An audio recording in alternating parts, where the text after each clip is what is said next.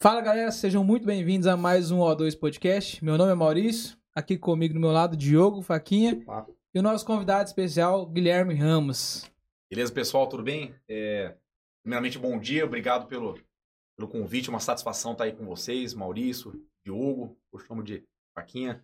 tudo bem? Então vamos lá poder conversar um pouquinho, discutir um pouco do mercado imobiliário, do nosso, nosso ramo de negócio e o pessoal possa agregar conhecimento para eles. Vamos bater um papo, conhecer um pouquinho mais essa, essa história de longo tempo, bastante, né? Bastante, bastante. Vamos conhecer um pouquinho mais sobre a, a Constrix. É. E, ô Guilherme, a gente sempre no começo do bate-papo, a gente gosta mesmo de conhecer um pouco mais o, o convidado, né? Lógico, obviamente já se conhece e tal, mas para quem tá nos ouvindo aí, é, que não conhece o Guilherme aí, faz um resumo aí Vamos. de quem é o Guilherme. Quem é Vamos lá. Guilherme Ramos, né? De onde veio, onde vive, O que, o que come, faz, o que, é. que come. Vamos lá, eu- bom, eu sou Guilherme, eu sou nativo, na, nascido e criado aí na, na nossa terra de Presidente Prudente, tá? Eu sou de, de 1989, tenho 33 anos, estudei aqui na cidade, porém é, fiz intercâmbio, fu- fui para os Estados Unidos em 2000 e, entre 2000 e 2006 e 2007 e logo após meu retorno eu mudei, mudei para a cidade de, de São Paulo aí para ingressar num cursinho para poder fazer a faculdade. Então uma coisa interessante, eu quando mudei para São Paulo eu queria ser publicitário. Olha que coisa. Que rapaz. coisa- Escapou, hein? Escapei, passei na tangente. Não tinha essa vontade de fazer publicidade, até por esse motivo eu não, não estava decidido. Eu entrei num, num semi, semi extensivo, né, aquele cursinho de, Aham. de meio de ano que é mais que é mais genérico e foi uma coisa engraçada. Uma das minhas vindas para Prudente, eu estava estava na construção do, do escritório onde a gente fica hoje lá na, na Constrix e me deu um, vi uma máquina trabalhando em instalo, falei, pai, eu vou vou fazer engenharia civil, né? O consultor já tinha um- uma longa trajetória aí de anos, ele nunca nos incentivou, motivou a fazer alguma coisa contra a nossa vontade, mas eu percebi que foi um alívio aí, pô, pelo menos vou ter dar essa sucessão. Aí passaram alguns anos, estudei engenharia civil no, no Mackenzie, eh, comecei lá em meados de, de 2008, eh, trabalhei em algumas empresas, atuei na, na Matec em São Paulo, atuei na Cirela em São Paulo, atuei na Cirela na cidade de, de Recife e no ano de 2014 eu retornei para Prudente aí para pegar esse, esse grande desafio que é encarar a Constrix Engenharia, num- uma posição num cargo diferente. E estamos aí dando essa atuada e esse retorno foi decisão profissional? Foi um chamado? Como foi esse, esse retorno seu para Bom, Prudente? foi uma coisa muito interessante. Eu, eu sempre tive vontade de retornar para minha cidade, né? Eu sou, sou aquele cara do interior que gosta do interior. Eu tenho, tenho paixão pelo interior. Então, eu morei em São Paulo, morei em Recife. Eu costumo dizer que a gente nunca pode reclamar de onde está. Eu adorei morar em São Paulo, adorei morar em Recife. Porém, eu sempre tive uma paixão por, por- pelo interior, por Presidente Prudente, entre outras cidades da região. Eu gosto muito. Então, quando no, no meu andamento da faculdade, eu já fui, eu fui norteando meu conhecimento imaginando que eu pudesse voltar, em- Uhum. voltar para Prudente. A consultora não estava desativada, mas estava com tamanho um pouco reduzido. Então eu, eu, eu imaginei, já tinha essa vontade de voltar para Prudente, trabalhar com obras, obras verticais. Então meu, meu primeiro trabalho na, na Matec foi algo interessante. Eu trabalhei no setor de custo, no setor de retaguarda, que é uma, eu falo que é a parte de escritório, e eu, eu imaginei não ter vocação para isso. Eu até decidi trabalhar no setor de custo pensando, bom, será que isso aqui é uma coisa que eu vou gostar menos? Eu vou entrar aqui, eu trabalho um pouco nessa, nessa, nesse setor, pego esse conhecimento e depois eu entro para a parte de a parte predial. Ah, que bacana. Então você já tinha mapeado algumas coisas pra você Já. aprender, já pra você trazer que também legal, bacana, isso é Claro, importante. Aí depois entrei na Cirela, eu entrei de cabeça na parte predial, é, terminei um desafio em, em São Paulo, lá na, na região da Moca, que é um grande empreendimento. Aí me transferi para Recife, fiquei um ano, um ano e meio em Recife e depois, é, terminando esse desafio, eu retornei para Prudente, para o voo solo aí em família. Ah, legal. Ó, Acumulou bacana. bastante experiência aí nesse, nesse período fora, nessas empresas fora. E trouxe bastante coisa para cá. O que, que é uma recordação? O que, que você consegue falar que você trouxe para a Constrix que ainda não tinha na bastante. cultura da empresa? É. Eu falo, a, a, a cultura da empresa sempre foi uma cultura é, diferenciada, né? A gente costuma dizer muito lá na Constrix que você pode roubar teu funcionário, pode roubar teus procedimentos, pode pegar qualquer coisa. Mas a tua cultura, a tua filosofia, ninguém consegue tomar. Isso é um ensinamento que já vinha do meu, do meu avô e isso é, é, muito, é muito verdadeiro, né? Porque é, a Constrix ela teve alguns altos e baixos, né? Então, vamos dizer, na década de 90 ela teve uma 80, era de 1980, ela teve um, um boom nos anos 80, 90, depois com a crise ela foi reduzindo de tamanho e, e a partir de 2013, né, com começar essa nova fase da Constrix, ela voltou a crescer, a gente percebe que ela conseguiu manter, manter a sua cultura. É, de São Paulo para cá, eu trouxe muita coisa boa é, de, de grandes empresas. Eu, eu percebi que as empresas do interior, mas eu via isso na Constrix, estou generalizando, elas não tinham tanto profissionalismo, tantos processos, procedimentos, departamento de departamento de qualidade, algumas tecnologias que existiam em São Paulo. Então, acho que assim, um grande divisor de águas que a gente conseguiu implantar na Constrix, não eu, mas com nossos colaboradores, foi o nosso processo de, de qualidade. Foi a criação do departamento de qualidade do zero. Hoje eu até digo que, que o alicerce da empresa, a gente costuma dizer que a gente tem procedimento lá para tudo, para todo tipo de tarefa de escritório, de obra, de limpeza, seja lá o que for. Eu acho que isso foi o, foi o nosso divisor de águas para a gente conseguir profissionalizar o nosso Cê, serviço. Você trouxe pro, pro time da Constrix é, um outro patamar de qualidade de obra, um outro nível de empresa, né? Com essa experiência que você, trouxe de é, fora. São, são experiências. É, foi quando eu vim para Presidente Prudente, geralmente empresas familiares, pelo menos as que eu conheço, existe um choque de geração, né? Você pega meu pai é de 1955, eu sou de 1989. São cabeças diferentes. Bem É, diferentes. então, assim, existe esse choque de geração. Só que no meu caso foi um pouco diferente, porque é, meu pai é aquele cara assim, eu não, não sei mexer direito em computador, não me adaptei muito bem com o celular, mas me ensina o que vocês estão fazendo, o que eu vou endossar, eu quero entender isso daí para poder vender esse peixe. Então, meu pai é muito pró-tecnologia. Ele não consegue acompanhar mais. Mas ele evolução, sabe que aquilo ali mas que sabe que é é- necessário. Ele É sabe que é necessário e ele entende toda, toda a necessidade desse desenvolvimento, dessa oxigenação de uma empresa para poder voltar a subir. É, isso que eu ia perguntar, né? Quando você retornou, como que foi você, enfim, a gente sabe que trabalhar com empresas familiar tem esse negócio, igual você falou, de choque de, de, de costumes e hábitos e tal, ainda mais você que teve experiência em grandes players também, de capitais e tal, e teve muita dificuldade. Você falou que seu pai, né, ele, ele adapta as novidades que tem, mas como que foi voltar e trabalhar com a família, assim, né? Olha, tipo, seu... Pra mim foi, foi dificuldade zero. Eu Ah, me, é? me dou muito bem com a minha família. Meu irmão já tinha feito, meu irmão, ele é agrônomo. Fala que quando ninguém consegue resolver as coisas lá, a gente chama o agrônomo, né? Porque o agrônomo sempre dá um jeito. Então, meu irmão agrônomo, ele, ele, ele se formou em Marília, já tinha feito esse fluxo de volta para Prudente, ele nunca se desligou do interior, eu fiquei pouco mais de tempo, mais tempo fora. Mas foi, foi, foi tranquilo, porque embora a empresa na época ela, ela estava com três, três empreendimentos é, verticais, dois em andamento, um no início, é uma empresa que estava enxuta, né, num tamanho até mais, mais reduzido, mas eu, eu, eu senti zero, zero é, vamos dizer, bloqueio para a tecnologia. Na verdade, eu, eu até via uma, eu até sentia, vamos dizer, mais cobrança do que um bloqueio da parte do, do, do, do meu pai, que estava na frente da empresa, para poder trazer, implantar as novidades do que, do que tem no mercado imobiliário. Porque o mercado imobiliário, a gente fala que uma geração antigamente demorava 50, depois 30, depois 20. Hoje uma geração se forma em 10, 5 Exato. anos. Coisas mudam muito. Muda né? muito rápido, né? Hoje o apartamento era, era comprado em, em escambo, depois é dinheiro. Hoje o pessoal tem consultores que trabalham com Bitcoin. Não adianta a gente tampar o sol com a peneira, que isso é uma realidade que vem para chegar. Então é importante as empresas estarem se modernizando, oxigenando. Então a gente, nós trabalhamos com uma equipe enxuta, só que a gente tem uma equipe de engenharia muito jovem. Então eu falo hoje o nosso engenheiro mais mais zerado lá, não vou nem falar velho, mais Hum. experiente, tem 34 anos. Então, Nossa. então ele deve estar para fazer 35 nesse ano, mas é uma empresa muito é uma empresa muito muito muito jovem. Eu não tiro Mentalidade nova. uma mentalidade né? nova. Então a gente tem nossa mentoria ali, que funciona o pessoal da, da antiga, das empresas, né? Muitos colaboradores antigos, mas a gente tem essa oxigenação. E a gente tem um, pessoas que procuram sempre o melhor, trabalhando pelo mesmo prol e sempre buscando inovações para que a empresa possa rodar aí dentro do mercado de Deixa trabalho da eu- melhor forma possível. Deixa eu fazer uma pergunta. A gente tá falando bastante tal, Constrix, mas conta um pouco mais sobre a Constrix, a a Constrix, a história dela, de onde veio, de onde surgiu esse nome, como que é essa história aí? uma história um pouco, um pouco inusitada, né? Que a gente às vezes viu um- nomes bacanas em consultoras, com histórias bem elaboradas, e o da Constrix não foi tão, tão, tão elaborada assim. Na verdade, a Constrix ela surgiu de uma oportunidade. Meu pai ele atuava numa empresa de em Presidente Prudente de, de fazer pavimentação. Ele teve um emprego, um estágio anterior, que ele que teu, o primeiro chefe dele foi o, o, o Jólio Martins, que depois chegou a ser sócio dele na Constrix. E surgiu uma oportunidade de um amigo do meu avô que tinha interesse em fazer uma obra, uma obra vertical, um edifício imprudente, estava procurando alguém para construir. Isso meu- que ano? Isso em 1900, provavelmente em 79. Nossa. Ah, Aí, em 79. Aí meu, meu pai ouviu a conversa, se mostrou interessado.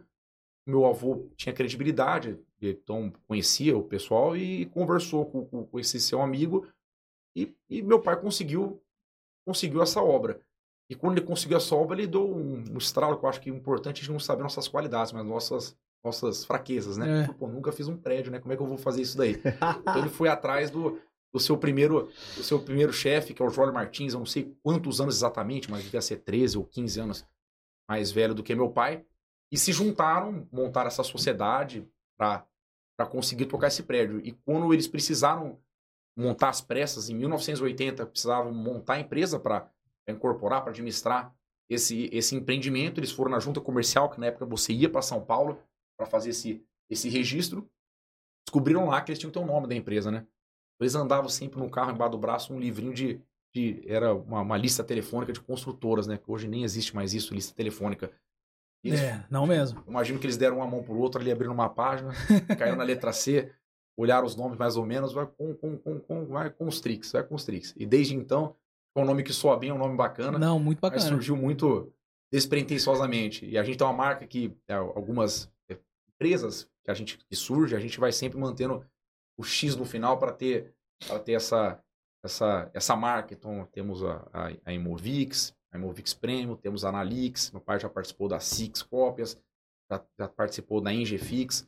Então são, é uma marca. É a, é a marca do, de Registrado. vocês, do É, grupo de é, vocês é ali. uma marca registrada nossa. Deixa eu fazer uma pergunta. É, quando vocês criaram lá a Constrix e tudo mais, é, e como foi a construção dessa marca, da logo? Porque assim, 1970 aí não, não tinha um Photoshop, Não, né? não. Hoje a gente vai construir uma marca aqui na agência, a gente tem, gasta algumas horas, tem todo um conceito que o time vai fazer, apresenta no Photoshop.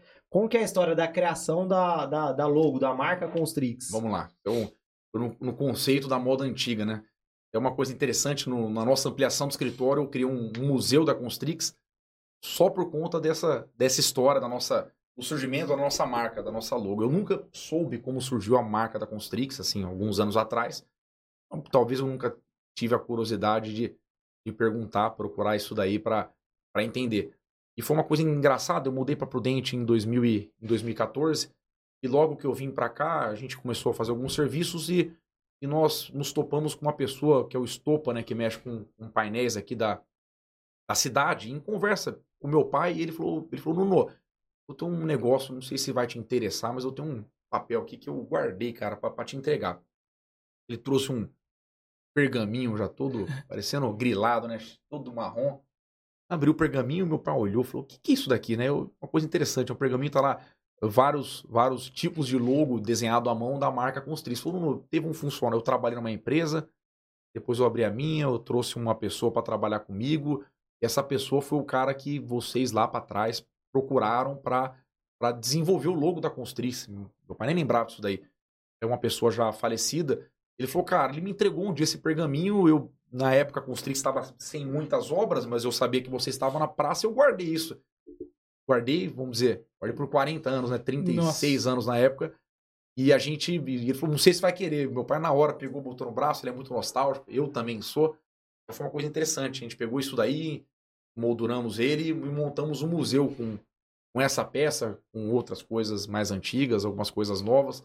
Mas é o, eu falo que é o, o cantinho da nostalgia, né? Da, da história com H, realmente, É. propriamente dita da Constrix. Bem interessante. Não, eu tive prazer de conhecer lá, é bem legal. Não sei se você foi. Fui, fui, já. É, é bem legal. E lá, aí você vê de fato todos os desenhos, as, bacana. as mudanças que ele fez e tal. Tem até um. Tá escrito Constrix errado, eu acho, né? Isso, Que o cara isso. fez. Tem Constrix, Contrix, Contriquis, tem de tudo. Não, mas legal. Bom, continuando então o que você estava falando da história, né? Então eles foram na junta, registraram o nome e tal. E aí então eles construíram. Foi em 1908 1980.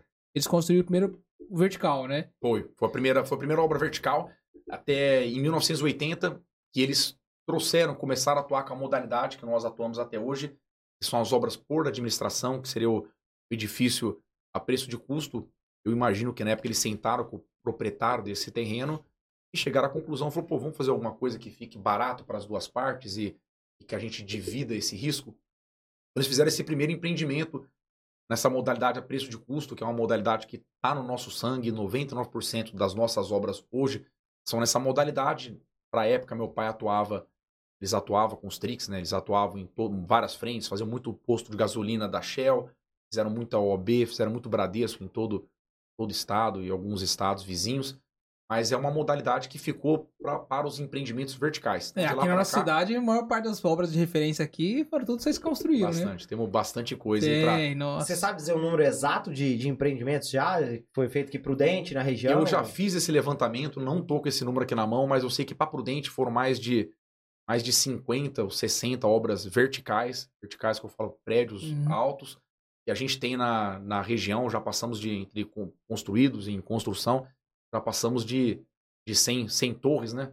Fora as obras horizontais. Então a gente tem um histórico aí, um enredo Nossa, bem, bem, ba bem bacana é, pra, não, clientela. Não é à toa aí que a Constrix está entre as 100 maiores construtoras do, do país, né? Que número que ela tá? Estamos. Então a gente, nós participamos desde 2019 do, do ranking, do ranking RTC, depois virou ranking Tech, hoje é uma 100, 100 maiores construtoras, em que eles qualificam as construtoras pelos metros, pelo um critério de metro quadrado de, de construção, é, a gente ficou, é um pouquinho do nosso, do nosso histórico, nós ficamos em 31 em 2019, foi o primeiro ano que a gente participou desse uhum. ranking.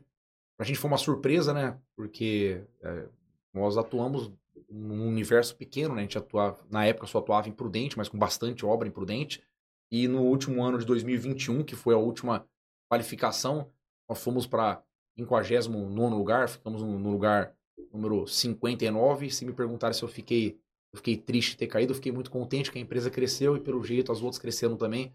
Acho que é importante isso para a gente se colocar dentro do mercado, entender que a gente também faz nossa parte, mesmo atuando presidente prudente, e também saber que o mercado o mercado está crescendo junto tá com a gente. Evolução, tá em evolução, né? O mercado imobiliário está em evolução é bacana ver que a Constric está entre as 100 maiores do, do Brasil, né? Com certeza. E, e, como que é feita essa medição? É, é metragem quadrada construída? É processos, qualidade, entregas? Não. que é? é? Nesse caso dessa qualificação, eles cada ano eles, eles, eles mudam algum, algum pouco do, do critério deles, mas no, no último ano, foi de, de 2021, na verdade, foi a qualificação de 21 uhum. que saiu em 22, eles pegaram e nós, manda, nós mandamos uma lista das obras as obras em andamento, que passou o andamento pelo ano, então vamos dizer, uma obra que terminou em janeiro de 21 ou que começou em dezembro de 21, ela é qualificada.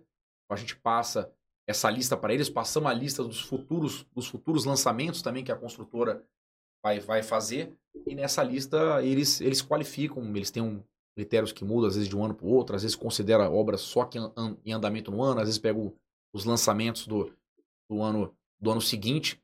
Mas é bem bacana, eu acho que isso aí é, nos dá um gás, nos, nos, nos, nos, certifica que a gente também está marcando nossa, nossa marca aí na história do, da construção civil. E é um, eles têm uma premiação. A premiação agora vai ser, se eu não me engano, a premiação é em março desse ano. A gente não sabe a nossa colocação de 2022. Na verdade, eles vão entregar no final de, no meio de fevereiro. Mas também na torcida para continuar entre as 100. Não, Deus é legal. Quiser. E é legal ver que uma empresa da nossa cidade aqui tem uma, um prestígio desse, né? Está entre os 100 maiores, porra, sensacional.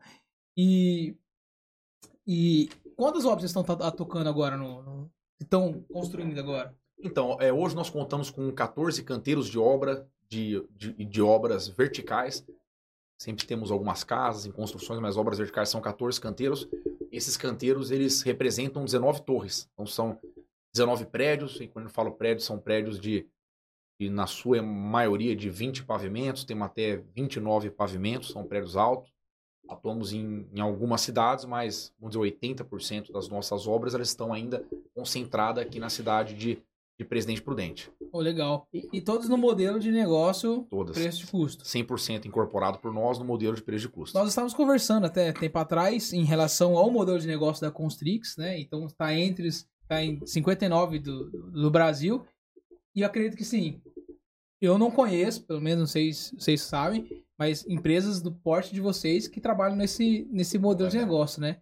Então, de fato, vocês estão fazendo um excelente trabalho, né? Porque preço de custo mas acho que para quem está nos ouvindo também, talvez não, não entenda né, o que seria esse modelo de negócio de de, de, preço de custo. Você consegue dar uma explicada, Consigo, resumida claro, boa aí com- pra com galera? o maior prazer, porque é, tem uma coisa interessante que eu estou conversando com vocês aí que fazem nosso marketing, né? E vocês sabem muito bem que a, a Constrix, muitas vezes, ela não é tão agressiva na parte do marketing. A gente faz mais uma...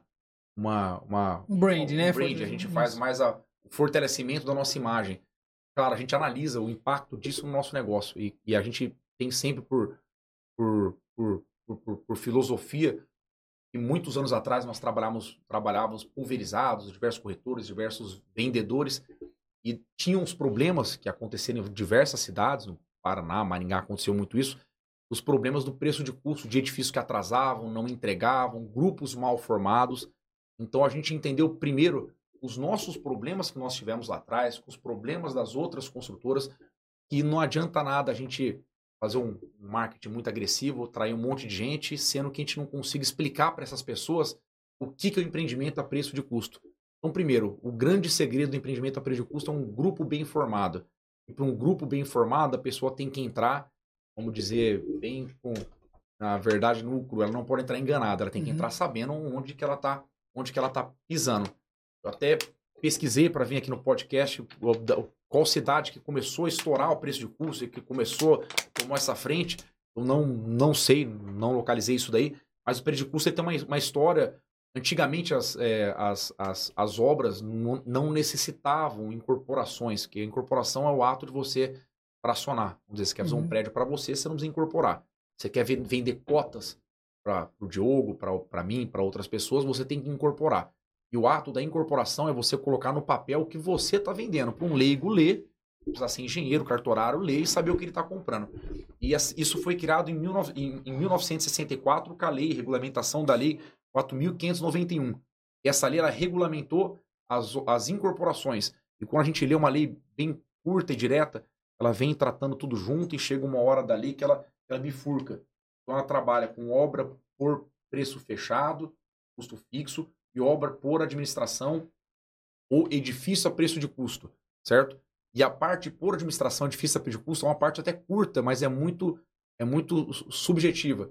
Por quê? Ela coloca todo o beabá, isso a gente transcreve dentro dos nossos contratos, de como que deve funcionar essa modalidade. Então é importante o pessoal sempre entender quais são as vantagens e as desvantagens. Por exemplo, empreendimento a preço de custo, o, o- o usuário, ou, na verdade o, o colaborador, a pessoa que vai estar adquirindo, vamos dizer, o condômino, vai estar adquirindo essa unidade, ele entra como se fosse um sócio, não é um sócio, mas ele entra numa, numa parceria. Então a gente tem um, um permutante, esse permutante faz um contrato de venda do terreno, re- é, segurando uma fração, uma porcentagem desse terreno para ele, que significam, representam tais, tais, tais unidades, vamos dizer 10%, e 90% ele vende, ele repassa esse terreno uma incorporadora, vendendo para tais condôminos com a promessa de receber essas unidades representando essas porcentagens, supostamente, vamos dizer, os 10%. Os 10%. E qual que é a vantagem para eles de custo? Primeiro, o custo fica mais barato. Se o grupo for bem formado, a consultora for uma consultora idônea,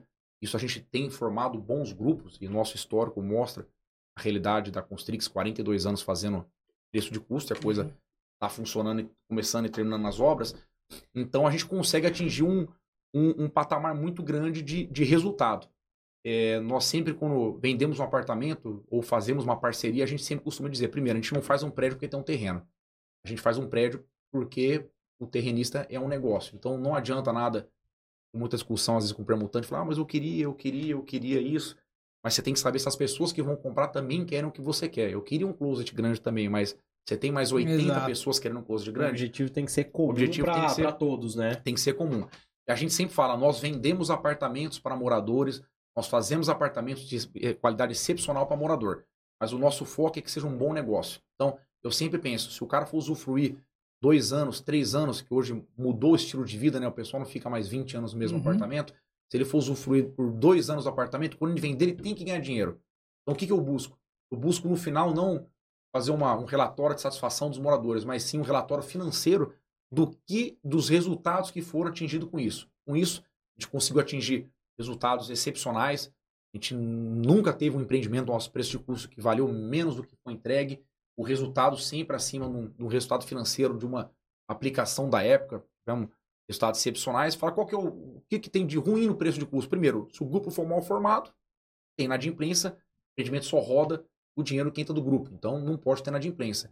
Isso eu falo até com boca cheia, né, que é uma coisa bem uhum. bacana, orgulhosa para a gente. Nossa inadimplência hoje é abaixo de 1%. Então, quando eu falo abaixo, não é 0,9 não, né? Tô, não estou arredondando para deixar na. É, é, mais próximo de zero do que 1.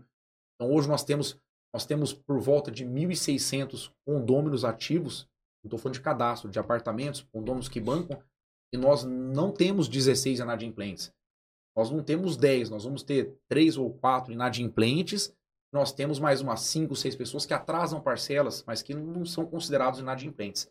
Então, partindo do pressuposto que esse grupo esse grupo esse grupo é bem formado, a gente faz um fluxo e vê o que, que cabe no bolso do, do, do investidor, da pessoa que está comprando. E como que é a formação desse grupo? Porque assim, aparece a pessoa interessada. Eu estou vendo, pô, a Constrix vai lançar um novo empreendimento, né? É, pô, me interessei. Como que é a formação desse grupo? Vocês fazem uma, uma, uma peneira ali? Como que é essa formação? Quem que é o responsável? Tá. Até a assinatura de um contrato de investimento, que a pessoa vai investir ela vai passar, acho que, dois, três anos talvez pagando, né? Mas como que é o filtro para selecionar essas pessoas? Tá, vamos lá. É, primeiro, nós temos uma imobiliária parceira que nós somos sócios, então nós temos hoje a Imovix Premium, tá? Ela fica na, na, na, sua sede principal lá na Avenida da Saudade, embaixo do edifício Pedro Bernardes. Temos algumas filiais que a gente geralmente procura ir para baixo dos prédios entregues para facilitar as locações, os repasses, que acontece geralmente no primeiro ano, bastante isso daí para pós-obra, poder ter um atendimento, dar nossa cara sempre a tapa para algum tipo de problema. E essa imobiliária, parceira nossa, quem cuida lá é o Carlos, tá? Então o Carlos ele fica à frente dessa parte, toda essa parte de vendas. O Pablo, que, que, que trabalha junto com ele, temos a, a, a Bruna e alguns colaboradores que cuidam da parte de locação. Mas na parte de venda é, é, é o Carlos. Ele faz as parcerias, existem parcerias com imobiliárias, existem parcerias com corretores autônomos só que a gente quer uma única garantia. Qualquer pessoa que venda fora dele, no final, antes da assinatura do contrato, vai sentar com ele e ele vai explicar por quê. Para ser dita as coisas que muitas vezes algum corretor possa não gostar de dizer. Como, por exemplo, até falou que é dois ou três anos. Nossos empreendimentos são de quatro ou cinco anos. Então, são 48 ou 60 meses. Por quê? Tem que caber no bolso do investidor. Então, um empreendimento que possa ser construído em dois anos, pô, legal, vai terminar mais rápido, vai gerar mais renda mais rápido. Só que você tem 200, você tem 1.600 pessoas dispostas a pagar 20 mil por mês durante dois anos? Não.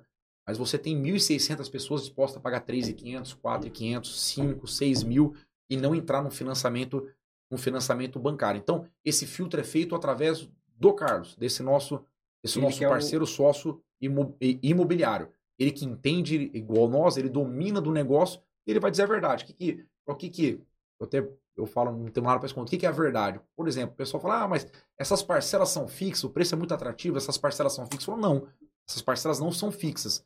Existem assembleias que são feitas de ano em ano, às vezes quando tem, um, quando tem um, uma variação muito grande de seis em seis meses, em que é repassado o que o insumo da construção civil subiu, porque é obra preço de custo, a construtora recebe uma administração, e o custo mais a administração é o que vai ficar para o mutuário final do apartamento. Então é importante ressaltar isso daí. Então, então, por exemplo, na pandemia que aconteceu, que tudo o preço das coisas subiram bastante. Isso daí é refletido para aquela pessoa que comprou também. Com certeza. Quando sobe bastante, quando sobe pouco, ou quando a pessoa quer fazer um melhoramento uhum. no empreendimento. O preço de custo tem essas vantagens. Primeiro, você pode, quando a gente faz um apartamento modelo, nós levamos os condomínios para ratificar isso. De acordo com o memorial, uma comissão de representantes definiu. Mas ele pode muito bem, eu não quero porcelanato, eu quero um vinílico, eu não quero essa marca, eu quero uma marca melhor. Isso, tem cara, esse poder de decisão. Tem esse poder de decisão. É, é, em coisa... assembleia, né? Então, em assembleia, em assembleia consegue... de acordo com a lei da incorporação, do, do preço de custo. Agora você fala, te, houve a pandemia, nós tivemos, na, durante a pandemia, nós tivemos no final de, em junho de 2021, se nós pegarmos os, os 12 meses para trás, quer dizer, de junho de 21, 12 meses para trás, nós tivemos o recorde do reajuste da construção civil. Nós tivemos 16,35% de reajuste nos materiais. Talvez até para gente para quem não é da área, até fala, pô, mas foi pouco até, né? Porque você vai pegar o cimento, dobrou, o aço é dobrado na época. Concreto subiu 70%. Então, pô, mas isso daí, nós trabalhamos nossos reajustes em cima de uma tabela que chama-se CUB. E esse CUB, ele também ele surgiu, na verdade, é, junto com, com, com, essa lei né, de incorporação, o patrimônio da afetação, que ele é o custo unitário básico da construção civil.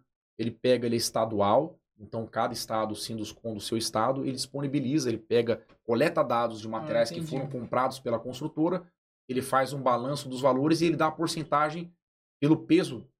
A estrutura tem um peso, a mão de obra tem outra, desses reajustes que houveram no, no, no empreendimento. E com isso a gente vai fazendo esses repasses anuais ou semestrais pautados nessa porcentagem do CUB. Bacana, cara. Bem, bem Não, interessante. e realmente é um modelo de negócio, putz, é sensacional, né? E, inclusive tem muito investidor que faz, que, que compra de vocês, né? O cara compra todo lançamento que vocês- lançam, o cara tá comprando, É, né? Porque o cara, depois aí pra vender também, É. no, no preço final, depois que o- a obra foi entregue, o preço sobe muito, né? É, é, temos uma coisa muito interessante. Gente- Como eu falei, nós somos focados em investidores. Nós temos os investidores locais, que são pessoas que gostam de investir no mercado imobiliário e querem essa segurança, às vezes, de não entrar num fundo, mas querem. Eu sou assim, eu sou tradicional. Embora não seja velho, não tão, tão, tão experiente, né? Eu sou uma pessoa tradicional. Eu gosto, quando invisto, de lá ver acontecendo. Então, Entendi. tem esses investidores também que preferem estar num, num prédio local do que num fundo de investimento de shopping que acontece num outro estado. Esse investidor, nós temos tem alguns fatos interessantes.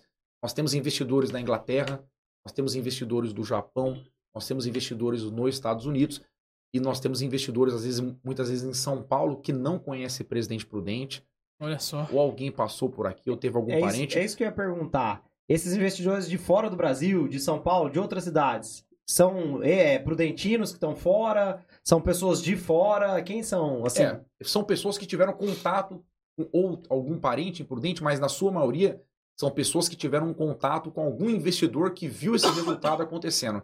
Então nós somos preparados para apresentar relatórios para que a pessoa de fora também receba o seu banco de imagem, sua contabilidade, receba os gastos feitos, o andamento mensal da obra para dar segurança de que o dinheiro que ele está investindo está sendo investido naquilo que ele prometeu dentro de um cronograma estipulado, mas essas pessoas, na sua grande maioria, elas vêm de contatos com investidores. Então, eu falo, quando a gente voltou na nova safra da Constrix, né? O lançamento foi em 2012, 2013, que foi difícil. Petit Maison ficou muitos anos sem, sem lançar. Então foi uma coisa engraçada. Foi, foi o Petit Maison. Quando terminou o Petit Maison, o pessoal viu o resultado, tudo começou a girar um pouco mais rápido. Por quê? Porque a gente não a gente não estava atrás daquele, da, daquela pessoa que, que comemora o apartamento dos sonhos. Não que a gente também não queira esse cliente, que é muito Sim. esse cliente. Mas da pessoa que depois que terminou, falou, pô, aluguei por 1,2% ao mês. Ou eu vendi, tive um resultado financeiro de 1,8%, 2% ao mês líquido. Então a gente está atrás desse cliente. E esse cliente, no, no boca a boca, vamos dizer, né? No, ele ele é, corre essa notícia. Então é uma coisa É, interessante. investimento bom, investimento ser bom, compartilhado, todo mundo né? gosta de investimento. Tem muito essa tendência hoje de fazer o dinheiro trabalhar para você. de Então, divers- diversificar diversificar. também. E nós conseguimos, porque nós temos um volume grande de obra, então, às vezes a pessoa gosta do mercado imobiliário, a gente conhece alguns clientes nossos que são médicos e constroem casas, tem bons resultados, mas nós somos uma alternativa.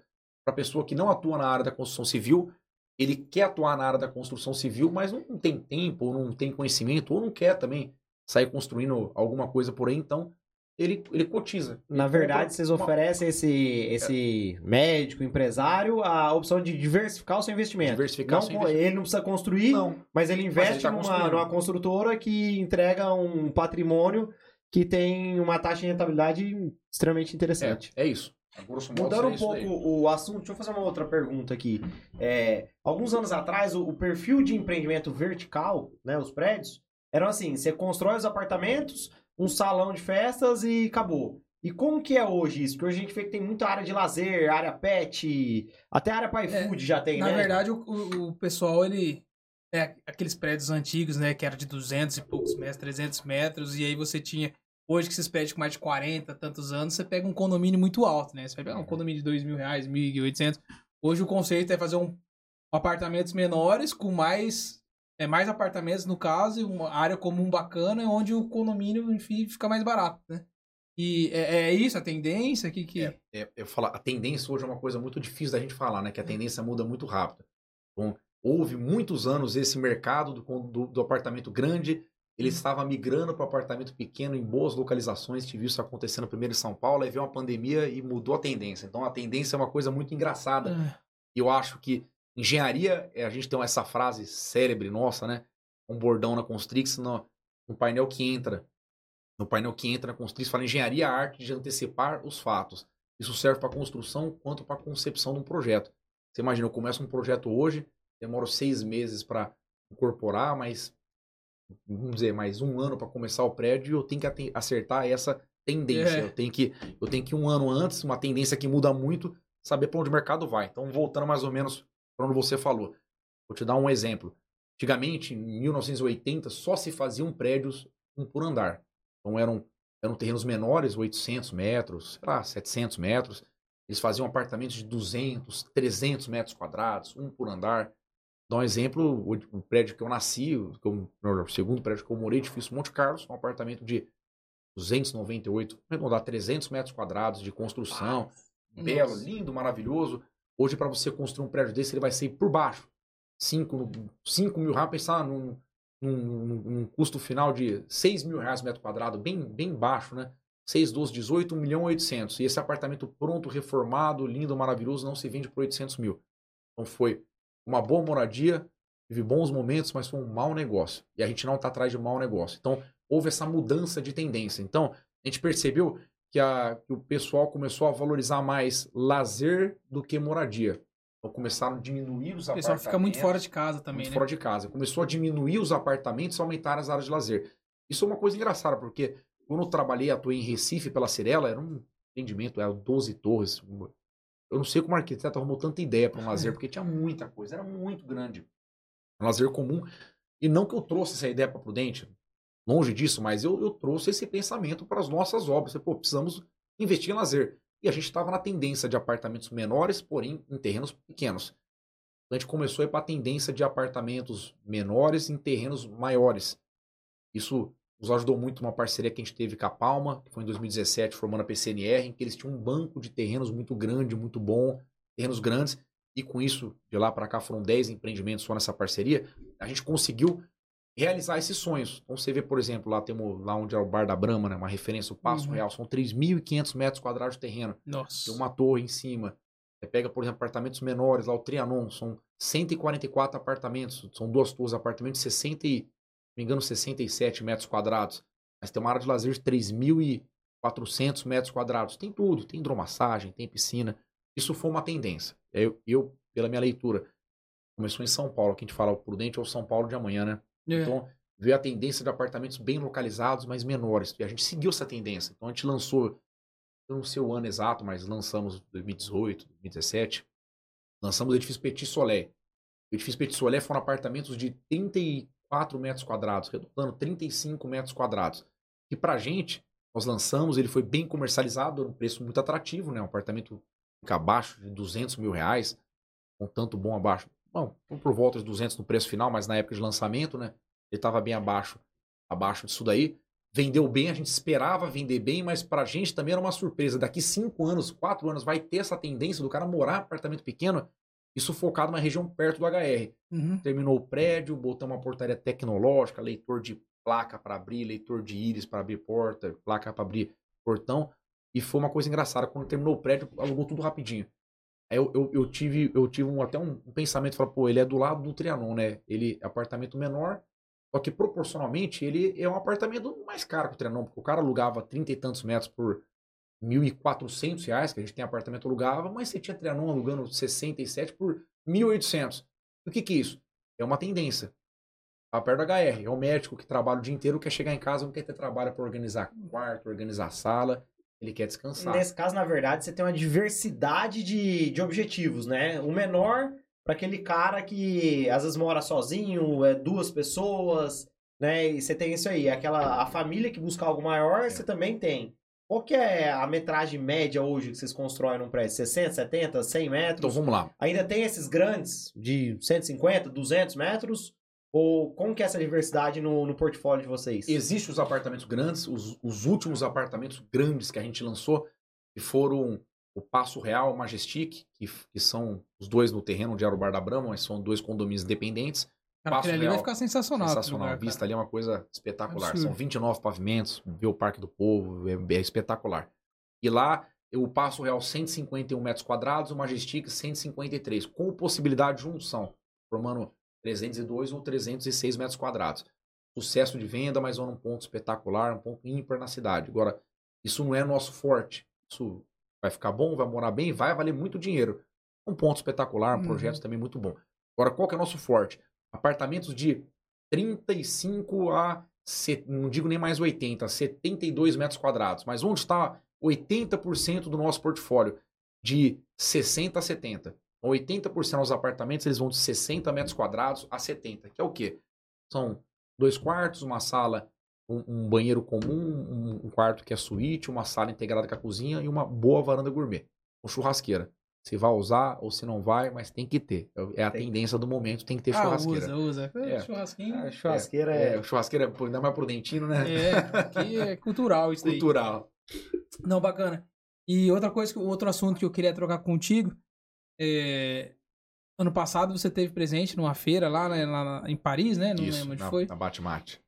E, cara, conta aí, pro pessoal, como que foi lá, o que, que você viu de novidade, o que, que você acha que vai chegar no Brasil. Assim, eu- uma coisa que eu sempre comento pra, com a galera é que existe uma diferença, uma realidade bem diferente, né, desses países, inclusive menores, ou de, primeiro mundo, do Brasil, mas a gente sempre consegue pegar coisas que possam Claro. ser oportunidade pra nós aqui. O que, que você enxergou lá, que seria legal, que você acha que vai vir pro Brasil, enfim. Cara, é, é muito interessante. É, é a terceira vez que eu, eu frequento essa feira. Ela tem a cada dois anos. né? Um, um dos anos da pandemia ficou sem ter essa feira, né? Ela ocorre. é, ela, ela- tem no Brasil uma, uma filial, a Batemate São Paulo, e lá a gente vai na Batemate, na Batemate Paris. É, é uma feira muito, muito interessante. Foi até bacana que no ano passado gente- eu fui junto com dois coordenadores da empresa que nos ajudam na transferência, no entendimento do conhecimento para trazer aqui para Prudente. Só que quando a gente vai numa feira em, em São Paulo, esse é um pouco mais curto, você vê coisas que você consegue trazer uma tecnologia, uma Adaptar, coisa né? imediata, um equipamento. Quando você vai numa feira internacional em Paris, hum, na Europa ou nos Estados Unidos, que é o tanto mais desenvolvido que o Brasil, você não vê uma coisa para você trazer, mas você vê a tendência do mercado. Então, por exemplo, os Estados Unidos já está há muito tempo assim, a Europa está nessa tendência. Para qualquer diferença de uma obra, uma obra, um leigo entender, brasileira para uma obra europeia, uma obra de primeiro mundo. O Brasil trabalha, o, o, o americano, o europeu, eles trabalham com obra seco. E o brasileiro, vamos dizer, trabalha com obra, com obra com tempo de cura. Então o brasileiro usa concreto, você tem que esperar 28 dias para ter um resultado. Você usa alvenaria, você usa argamassa, tem que esperar secar. Não. Os caras querem prazo, eles têm uma mão de obra muito, muito cara, né? técnica, mas muito cara. E eles, então, eles desenvolvem tecnologias, materiais para que seja tudo de encaixar. E aí todo mundo espantou, né? Quando começou a pandemia, os chineses construindo aqueles hospitais lá rápidos. Mas é, é- essa é a tendência do mundo.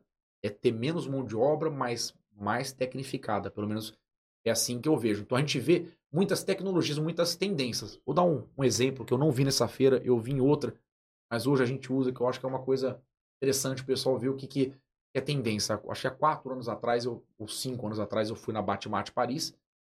Eu vi um, um banheiro por sucção. Isso é uma, uma besteira. Não? Tem um banheiro por sucção. Você imagina, vocês estão aqui na. Vocês estão aqui na, na, na- na agência de vocês. Vocês um banheiro em algum lugar, esse banheiro tem um vaso. Esse vaso sai um cano de esgoto que tem que descer o esgoto da, que passa na rua. E esse esgoto da rua tem que estar abaixo do cano do teu vaso, porque Sim. ele desce por gravidade, certo? Então a gente tem muitos problemas. Nós não fazemos banheiro, às vezes, para portaria, para algum lugar, em subsolo, porque como é que você vai jogar Pra esgoto cima, né? pra Como cima? vai pra cima esse esgoto? Era uma né? coisa interessante. Eu vi um vaso, um monte de cano de plástico transparente. O que esses caras estão mostrando aí? O cara lançando lá o, o banheiro por sucção. Ou lançando, era uma das marcas, talvez já tinha. Uhum. Era o quê? O cara botava lá, tinha uma bombinha dentro do vaso, ele apertava as cargas, chupava jogava, Para de avião, aquele de De avião. avião. Manda pra cima. até seis metros para cima. E, e numa das obras que a gente trabalhou, que a gente precisou hum, colocar um banheiro no subsolo, nós corremos atrás da tecnologia, achamos um representante no Brasil, não sei se era da mesma empresa, não lembro o nome, mas que tinha um banheiro por sucção. Falou, ah, eu jogo até 9 metros para cima. Eu falei, caramba, você pode jogar três subsolos de garagem e jogar o esgoto para cima. Então, assim, são tendências. É bacana você saber que existe esse tipo de ferramenta. Não quer dizer que você vai chegar aqui e só usar banheiro de sucção. Mas é uma, é uma, é uma, alternativa, é uma, né? é uma alternativa. Entre essa como outras. Um exemplo bem curtinho também. Eu sempre me perguntei, porque assim, eu já consegui ir para os Estados Unidos algumas vezes, e eu vejo assim, lá os prédios são todos construídos em aço, né? Eles fazem suas estruturas em aço, né? E por que, que a gente não vê isso aqui no Brasil, na alvenaria? É basicamente essa, é, essa explicação que você deu. Questão de, de estrutura, É. de tecnologia. Tecnologia e muito o custo, né?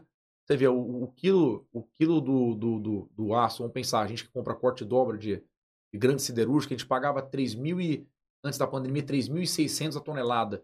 Ela chegou a 1.050, hoje está 7 mil e e tanta tonelada. Então, tudo se esbarra no custo. Por exemplo, aí, a- algumas pessoas se aventuram a fazer. Hoje eles fazem muito de steel frame, né? Na verdade, não é nem muita, às vezes, estrutura metálica. Prédios altos, sim, mas os prédios normais que você faz em Orlando, você vê muito prédio de 5, 6 pavimentos, eles fazem de steel frame. Não é só a questão da mão de obra, também tem a questão da mão de obra, mas também é um material muito caro.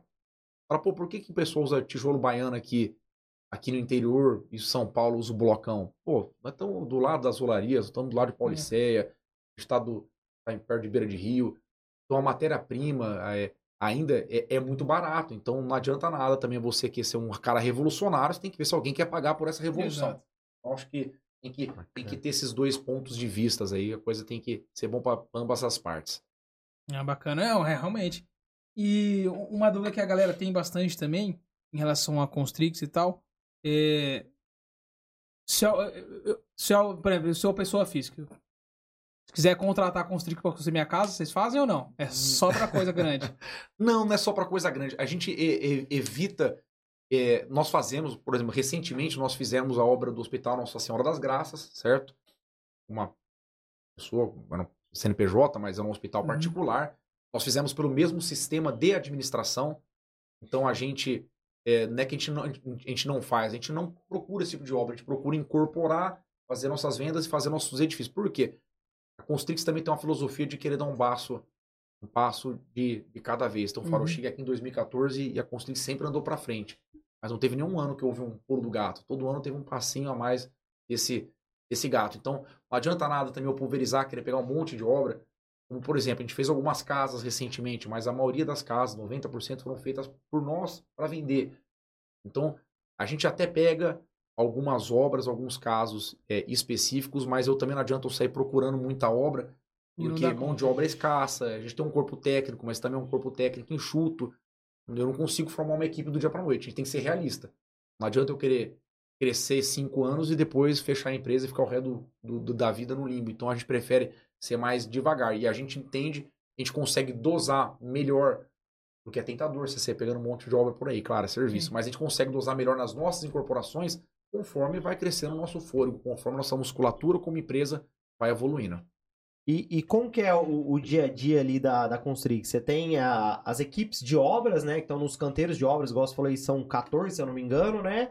Mas você tem um, um quartel, né? Onde fica esse time? Claro. Como que é o dia a dia ali dentro desse time de engenharia, administrativo, finanças? Onde Claro. que é? Como que funciona isso aí? A Constrix ela fica na Avenida Joaquim Constantino, é 2778, ela fica quase assim na, do outro lado da rodovia, na perimetral do, do, do mercado, do supermercado Açaí.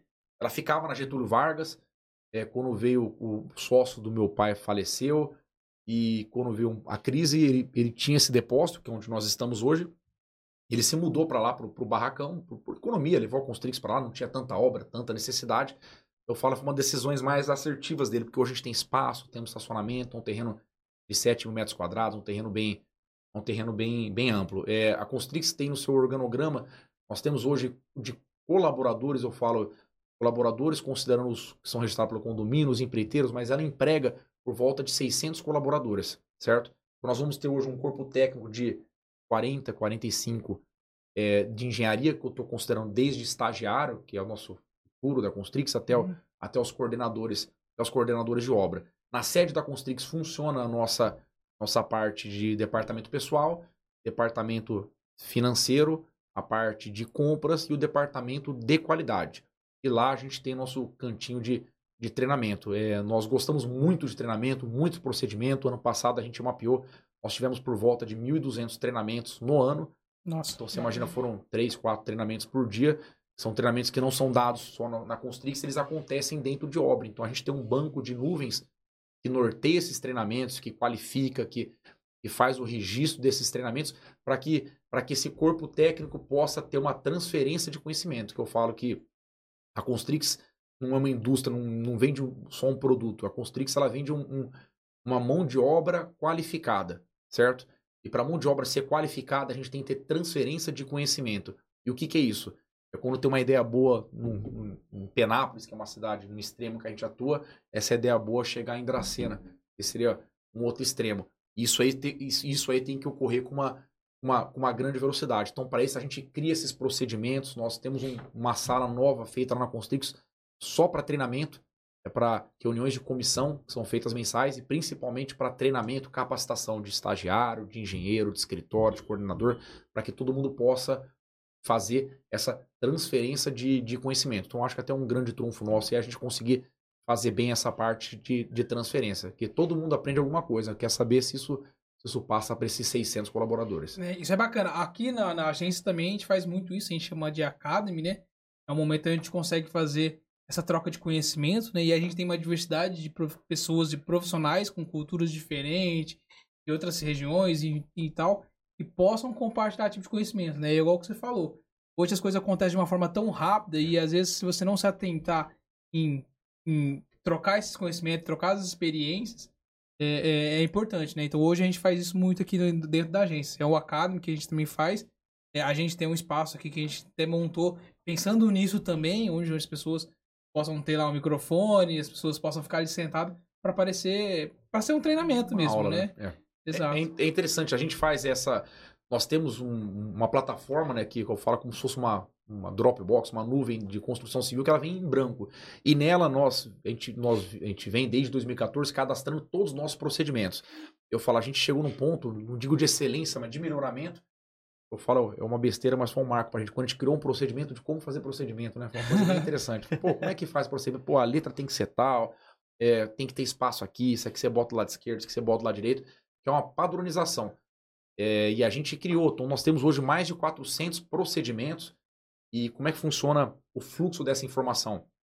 Qualquer pessoa que entra na obra, ele tem uns treinamentos obrigatórios, toda construtora vai dar, de né, 35, né, 18, segurança do trabalho e tudo mais. Mas qual que é o diferencial da Constrix? A gente vai dar os treinamentos específicos. Por exemplo, o cara que vai cuidar do café, ou ele faz o café com horário, se chega uma visita, ele serve o café cara da limpeza, até uma coisa mais específica. Vai fazer uma alvenaria, ele faz de qualquer jeito, ele faz da esquerda para direita, direita para esquerda? Não.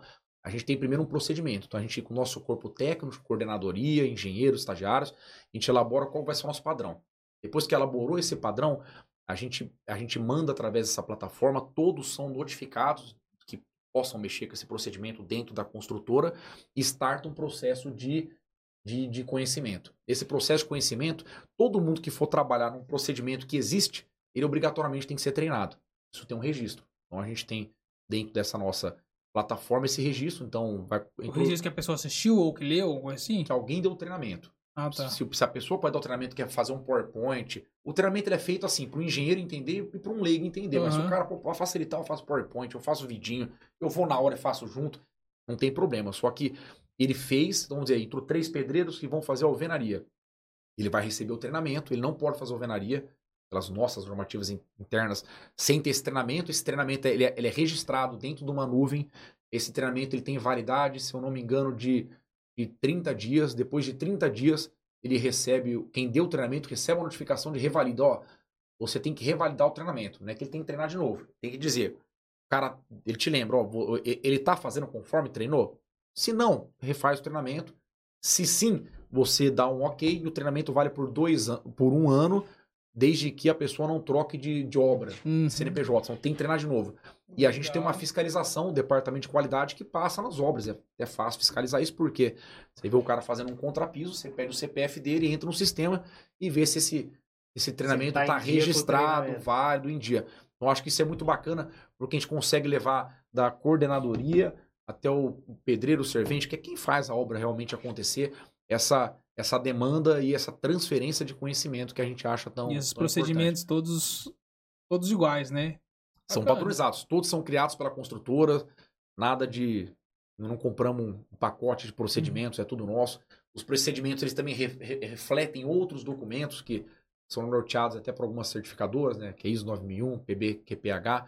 Então a gente tem FVS de todos todos praticamente serviços, que é o quê? Que é um, um beabá de como você verifica. Desde que eu falo na, na, na construção de obra predial, nada é muito difícil, desde que você aprenda certo e queira fazer é. tudo certo. Então, Fala, pô, mas como é que, eu- depois que você olha pronto, né, a gente até assusta, como é que esse prédio chegou onde chegou, né? E você desce um por um lá, dois centímetros de diferença. Isso é o quê? É o padrão, é o procedimento, é você conseguir levar a coisa conforme uma normativa técnica da empresa. É, de fato isso é um diferencial, porque, por exemplo, se, o, se é o preço de custo, se você segue todos esses procedimentos de qualidade também, você garante É. que você não vai ter que, Quebrar. putz, fizemos errado, vamos ter que quebrar, fazer tudo de novo, porque isso aí gera mais material, Claro. mais tempo, mais material, então tudo isso vai encarecendo no, no projeto final, né? Então se você segue toda uma normativa de qualidade, você garante que aquilo ali vai ser feito de uma forma ágil, Claro. né, com uma boa qualidade e você não vai ter o custo de refazer o negócio. Então, para quem é o investidor ou para quem tá comprando para morar e tal, ter uma garantia de que, pô, pelo menos eu não vou ter essa dor de cabeça, É. né? Porque a, tudo que fala, quando você começa a falar assim de, de construção, de obra, cara já fala, putz, eu vou ter dor de cabeça. É. Não tô falando que não tenha, né? Todo, o cara que fala que não tem dor de É, cabeça tá em construção, o cara tá mentindo, né? Mas pelo menos você garante que você vai, pô, reduzir muito, né? A questão desses problemas, né? Uma pergunta. Esse, esse cliente, investidor, que investe na Constrix, ele tem acesso a toda essa informação? Ele conhece todos esses procedimentos? Vocês mostram para eles esses procedimentos? Mostramos. É, não que, eu, que a pessoa, quando investa na Constrix, eu não mando um pendrive com todos os nossos procedimentos. Mas a Constrix é uma empresa muito aberta. Eu vi uma vez no empreiteiro uma coisa que me marcou muito. Eu não digo negativamente, porque tudo é aprendizado. Ele estava fechando a empresa tal, aí ele falou: Ah, cara, não dá, porque toda vez eu, eu treino eu treino meus colaboradores eles viram meu concorrente. O cara abre uma empresa e faz o que eu faço. Eu decidi um dia não treinar, porque eu vou lá e vou explicando só na hora. Aí começou a fazer mal feito, eu vi que eu ia ter problema, fechei minha empresa. Então, assim, é uma filosofia meio. É meio burra, né? Vamos dizer, né? É. Porque você tem que garantir teu taco. Pra você garantir teu, teu padrão de qualidade, quando você tem dois, três, quatro colaboradores, você já tem que ter uma transferência de conhecimento. Então, então a Constrix ela disponibiliza para o estagiário, para o diretor, para qualquer pessoa, ela disponibiliza o acesso a essa plataforma. Ele pode entrar lá, ver qualquer procedimento de qualquer computador, não estou mapeando se ele está da casa dele, da faculdade, do celular, de qualquer lugar tem esse acesso. É, nós somos bem abertos a, a- a explicar isso que a gente faz, que, que nem eu falei no, no começo do podcast, o pessoal pode copiar todos os nossos procedimentos, mas a nossa disciplina, ele tem que fazer igual a gente. Então, É a cultura, a gente né? disponibiliza. Eu já tive casos de construtoras que têm que, concorrentes que, que de outras cidades que vieram para Prudente. Eu tive contato com um projetista nosso estrutural. Falou, pô, os caras estão vindo aqui e tal. Tem uma dúvida, ficou até sem graça por A gente falou, meu, traz eles aqui. Trouxe os proprietários da construtora, uma construtora de, de fora, e a gente explanou todos o que a gente fazia, né? O cara viu que a conversa estava boa. Falou, ah, vamos explicar o que a gente faz. Ele até perguntou, falou, cara, vocês são doidos, bicho? Nós estamos vindo aqui fazendo um produto semelhante com o de vocês, com um preço semelhante do de vocês, vocês estão explicando aí, a gente, a gente fala, cara, é, se for para ter um concorrente, que seja um concorrente honesto e um concorrente de boa qualidade. Eu falo, quando vê uma empresa grande para Prudente, eu falo, pô, que legal, né? Eu vou ter que melhorar agora, me rebolar para ser melhor que eles, porque no final, no final, meu amigo, é qualidade, é custo, é preço, é a segurança do investimento. Hoje ninguém não tem mais comprador bobo, né? A informação gira muito rápida. Exato. Então, você tem que estar se mexendo. E chega uma hora que Prudente fica tão bom que vem empresa de fora. E a gente quer que fique bom. E só vai ser bom se tiver esses investidores, essas empresas também entrando na cidade. E como que é a preocupação da Constrix na, na entrega, com esse cliente? O Claro. que, que ele recebe? No dia que ele recebe as chaves ali, o que, que esse cliente tem? Esse parceiro Constrix, esse Claro. investidor, o que, que ele tem da Constrix ali? Primeiro, uma coisa muito, muito interessante nossa. É, a gente procura, que a gente fala que tem nosso parceiro comercial, que é o, que é o, que é o Carlos, a gente procura quando, no- quando e geralmente bate, mas quando bate a agenda, o Carlos está junto com a gente fazendo essa entrega. Primeiro, para mostrar uma segurança de começo, meio e fim. É, o cara Tipo assim, vendeu. ó, eu vendi no- você e eu tô te entregando apartamento. Não tô vendendo e, e fugindo da raia, porque ó, a bucha vem depois que entrega. Né? Aham. problemas tem, igual você falou. Construtor que fala que não tem, tá, tá mentindo. Então a gente faz uma entrega técnica. Essa entrega técnica até, até 2022 era acompanhado de um caderno técnico em que ele explicava todo o funcionamento, tudo que pode fazer, todos os fornecedores, todos os projetistas que, que passou pelo, pelo, pelo empreendimento para o bom uso do apartamento. Existem NBRs, existem normativas que guiam isso daí. Então a gente elaborou do nosso jeito, usando alguns exemplos, esse caderno técnico. É feita uma vistoria o- com, o- o engenheiro da obra, vai o Carlos para acompanhar, somente acompanhar, e com o departamento de qualidade que, que faz essa entrega técnica. Então vai lá desde olhar se o ralo tá, tá limpo, verificar se as janelas estão fechando. Tem muita preocupação, às vezes o pessoal fala, putz, eu não sei receber apartamento, eu não sou engenheiro. vão me passar a perna. Falou, gente, é do nosso interesse que se tiver algum problema que seja visto nessa vistoria. Uhum.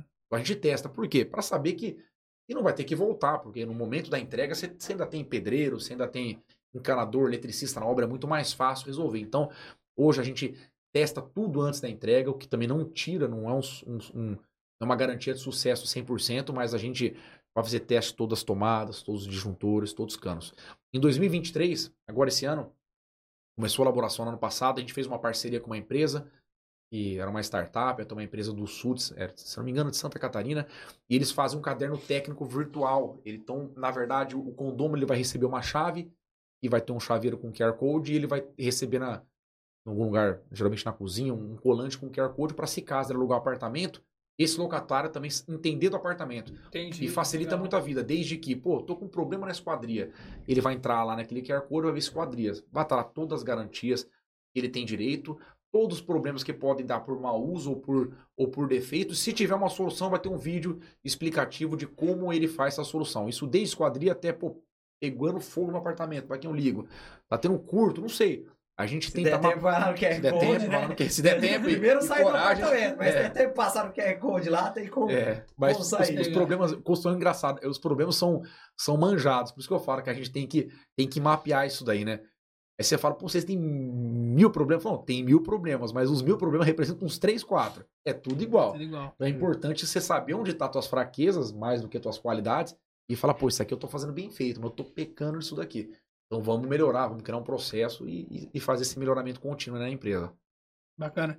Acho que uma das últimas perguntas aí que eu queria fazer, o, Guilherme, como que a- você, Constrix e tal, enxerga o cenário econômico agora, daqui pra frente e tal, do, do mercado de construção civil e com a economia agora? O que, que você acha que vai acontecer? Enfim.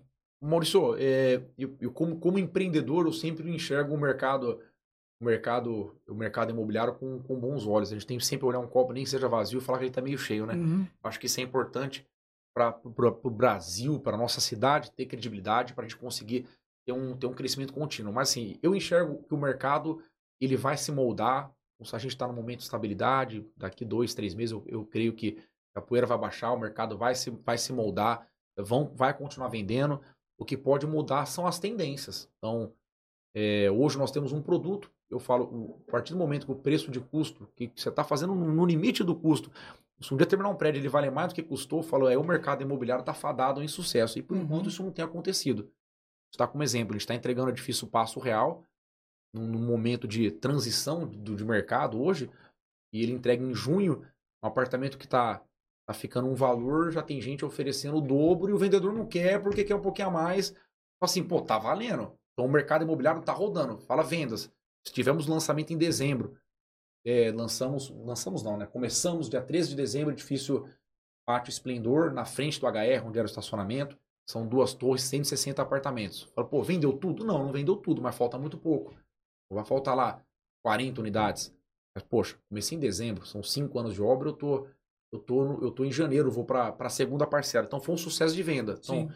Hoje nós estamos focando num mercado diferente, que a gente vai entrar devagar, mas devemos entrar mais para frente de cabeça. Que é o mercado de lazer. Primeiro, a praia do praia do, do interiorano é o Rio, né? Começa por aí. Uhum. E a gente começar a investir nesses prédios em beira de rio. Nós, nós, eh, nós visitamos várias cidades. Então nós estamos começando até o meio do ano empreendimento Epitácio, que a gente não está vendendo ainda, porque nós não aprovamos o projeto, estamos em aprovação, mas não temos incorporação, mas já temos uma tendência de, de faltar para o primeiro prédio para ir para o segundo. Estudamos algumas cidades já como Pauliceia, já estudamos primeiro de maio, já estudamos é, é, di- diversos locais do, do, falo, do pescador que quer ir Ah, e levar a legal. família e do cara que, que, que não tem mais paciência para ir para praia e quer ir para beira de rio, que pra gente, para mim, pelo menos, funciona igual. Então acho que essa é uma tendência. A pandemia mudou isso daí. Esses edifícios de lazer, uma coisa muito interessante. Já foi engraçado, eu fui visitar recentemente um condomínio lá em. é- é- na verdade, é sertaneja a cidade, né? Divisa com o Paraná. Em 1 de maio, lá onde estão fazendo aquela ilha do, do hard rock, né? Fazer a hard rock Estão fazendo hard rock. É uma coisa interessante, porque é um, tem um, tem um condomínio excepcional, mas claro, o terreno é um preço compatível à qualidade, um preço caro. Então, se, se você tem um lote lá, às vezes por 700 mil reais, eu conseguir lançar um apartamento, o cara vai ter um belo de um lazer por 400, pô, Ou talvez, Sim. não é que eu. Ninguém rouba nem de ninguém, mas o cara que às vezes não tem essa condição, que ele tem que botar uma casa em cima, ele tem a condição de ter um apartamento. É o caso de Epitácio. A gente está lançando na empreendimento, vai ser por volta de 400 e. 400, e- 400 408. É, bom, é, por volta de 400 mil reais. E a pessoa não tem que comprar terreno, não tem que se preocupar com construção. Digo mais, se o cara for pescar uma vez por mês, ele tranca o apartamento dele e vai embora. Quando voltar, a piscina vai estar quente, o lazer vai estar vai estar em dia, tudo bem cuidado. Então são tendências que a gente tem que estar Ah, legal. sempre de olho no mercado. Bacana, essa do mercado de apartamentos de lazer, né? Áreas de lazer é bem, bem interessante. E aí na região aqui vocês já estão mapeando para trazer esse tipo de obra focada no lazer, geralmente perto de um rio, de uma área turística aí da, da nossa região. Já. Então a gente já tem hoje Epitácio. é, estamos montando uma parceria em 1 de maio. Já fomos olhar Pauliceia. Temos visita agendada para Porto Rico. E que pega então aqui a ponta de São Paulo e um pouquinho do, da, da parte do, do, do Paraná. Então a gente, a gente acredita que isso é um mercado que vai, vai ser uma tendência de longo, de longo prazo, que essas coisas vão valorizar, vão surgindo loteamentos, vão surgindo apartamentos, vai trazendo demanda para já já é, Minha Casa Minha Vida, outro tipo de programa, e vão agitando esses locais. Eu acho que a hora é agora. Também não adianta a gente esperar a coisa acontecer para depois entrar e ser o último a pular dentro de um barco já em navegação. Ah, legal. É, a gente, tá- a gente falou muito da nossa região aqui e tal, mas É. vocês têm obra fora também, né? Temos. É, hoje nós atuamos em Prudente região. Foi uma, quando a gente foi escolher qual foi dessa nova safra nossa, né, para onde atuar fora de Prudente, uma coisa muito muito interessante, que nosso primeiro foco foi, pô, vamos lançar um prédio em São Paulo, né? Que você vende tudo em Prudente, né? Foi todo Prudentino Hum. quer ter um prédio no eixo de Congonhas ali, É. né? Na beira da 23, Vila Verdade, Mariana. verdade. Todo mundo gosta disso daí. Aí depois, não, São Paulo vai ser complicado, o terreno é muito caro, aí fomos para Campinas, estudamos Sorocaba, e a gente falou, meu, vamos pensar um pouquinho fora da caixinha, né? Mapeou onde estavam os nossos, nosso, nosso, a maioria dos nossos clientes de fora, mapeamos todos os clientes de fora e vimos que nós tínhamos uma grande gama de clientes de Dracena. Cidade pequena, menor que Prudente, uma cidade em desenvolvimento, fora que é um, um Prudente com alguns. Um, daqui, vai ser um Prudente daqui a alguns anos. E a gente conversou com esses clientes, vimos o potencial, eles falaram, pô, a gente investe em Prudente porque é um ponto de apoio e também porque não tem onde investir aqui. E nós encaramos esse desafio e lançamos o nosso primeiro prédio lá, que foi Edifício Vitória, ele entrega, ele entrega no começo de 2024. Então foi o nosso primeiro desafio, um sucesso de vendas. Estamos já na, nos finalmente do prédio. Aí fizemos uma parceria em Dracena, lançamos um segundo empreendimento com o pessoal da Coima, faz balanças e troncos. Também foi um sucesso de venda, restam algumas unidades, mas foi um sucesso absoluto de vendas. Depois de, de Dracena, a gente teve essa, esse insight, falar, cara, não adianta a gente querer para onde todo mundo vai. Vamos para onde ninguém quer ir, né? Vamos dizer, vamos, Uhum. vamos, vamos para o interior, né? Vamos trabalhar dentro de casa, onde o nosso braço alcança, você consegue ir e voltar no mesmo dia, e você não é mais um. Você está lá para fazer diferença. Exato. Depois de lá, a gente nós, nós lançamos um edifício em, em Penápolis e em Venceslau ao mesmo tempo. O edifício começou os dois no mesmo dia, no dia 13 do mesmo mês. E os dois foram sucesso de vendas. Penápolis tem algumas unidades, Venceslau não tem nenhuma unidade. Hoje a gente está estudando já uma segundo, um- um- estudando um segundo empreendimento em Venceslau. Estamos estudando um segundo empreendimento em Penápolis. Temos um projeto em andamento de um terceiro empreendimento em, em Dracena e temos algumas outras cidades da região da região em, em estudo. Então a gente atua em, em Prudente região, mas eu- hoje eu entendo que o, que o nosso foco é trabalhar no interior. Eu falo hoje, você consegue lançar um prédio Machado e vender, desde que seja um bom produto e que a cidade aceite. Por exemplo, você consegue lançar um prédio em Pirapó e vender. Tem que saber o que a cidade precisa, o que a cidade quer. Talvez vão querer terrenos maiores, os terrenos vão ser mais baratos, fazer um belo um lazer, uma obra que seja um pouco menos, menos onerosa no valor. Isso foi uma amostra que a gente teve em Venceslau. É um projeto diferente, mas usou muito terreno. É uma torre de 80 apartamentos, 61 metros, um terreno de 4.300 metros quadrados. É gigantesco o Nossa, terreno. é. Só que, como o terreno era barato, comportou isso daí. Então foi bom para o permutante, está sendo bom para a gente e vai ser muito bom para o mutuário final. Porque eu falo, essas cidades novas que a gente está entrando vai começar a vingar os empreendimentos de vez quando terminar o primeiro prédio. O pessoal vê a qualidade e principalmente o resultado que isso daí vai dar.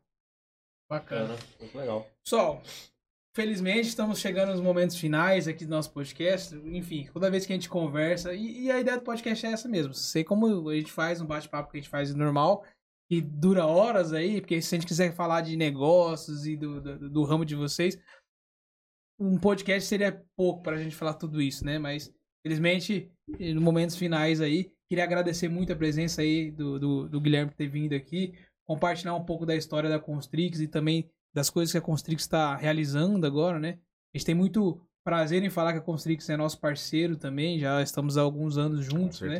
E, e reforça mais uma vez do- da- dessa conversa que nós tivemos aqui o quanto ah, existe um, um, um match bacana entre a Oxygen Web e a Constrix, né? Porque tudo que você falou aí a gente enxerga com muito é, importância e a gente acredita muito em tudo isso também, de compartilhar conhecimento, na qualidade, enfim, na cultura, né? Então, por isso que eu acho que nossos trabalhos também conseguem ser realizados aí, assim, que a gente consegue ter esse match, match bem bacana também. Então, muito obrigado por ter vindo aí também. Obrigado, Diogo, pela participação também. Pessoal que está nos assistindo também, por favor, aí, nos dê feedback aí, enfim. é, muito obrigado também. E mais uma vez, obrigado, Guilherme. Pessoal, obrigado. Obrigado, Diogo, Maurício. Meu, eu falo, eu, eu não gosto de câmera, podcast, vou nem falar que é o meu primeiro de longe, né? Se Deus quiser, a gente vai se acostumando aí com câmera, mas é muito bacana a gente poder, espero que agrade o, o público, não só como uma conversa informal, mas também que traga muito, muito conhecimento. Parabéns pela iniciativa da nossa parceria, não preciso nem falar aí, que acho que o importante é o match, né? Não adianta um, ser um serviço bem feito, a gente não, não se entender. Eu acho que é, eu fico muito à vontade aqui, espero que vocês fiquem lá e fica aí um abraço para todos. Quem quiser visitar a Constrix, a gente fica novamente na Avenida Joaquim Constantino, 2778, do outro lado da, da perimetral do Mercadão Açaí. E fica aí um, um abraço nosso É, bom ano a todos. o Guilherme tava falando que lá no, na Constrix tem uma, uma cachaçinha lá É, que. Tem É. um barrilzinho de 220 litros de pinga e que o pessoal aí tá querendo conhecer para falar um pouquinho, né? E, ó, Cuidado, e vai dar é os cachaceiros. Constrix tem refil Tem eterno, refil, né? refil. Tem, tem na garrafinha com, com colante de selo de 40 anos da Constrix, o refil é o refil é eterno. Só bater lá na porta que, que, a, que a Aline vai atender com o maior prazer e, e encher para vocês Vou essa lá buscar pinga. minha garrafinha Vai lá, esse eterno. Agora, agora que eu ganhei minha xícara do oxigênio que eu tô cobrando faz tempo, eles vão ter direito a ganhar a garrafinha. Olha que beleza. Não, Guilherme, mais uma vez, obrigado pela, pela visita, pela participação aí. E com certeza a gente vai ter muito mais história pra contar aí, mais, mais alguns episódios aí pra gente Se falar. quiser. Obrigado, gente. Um abraço. Valeu. Valeu, Um gente. abraço. Obrigado. Tchau, tchau.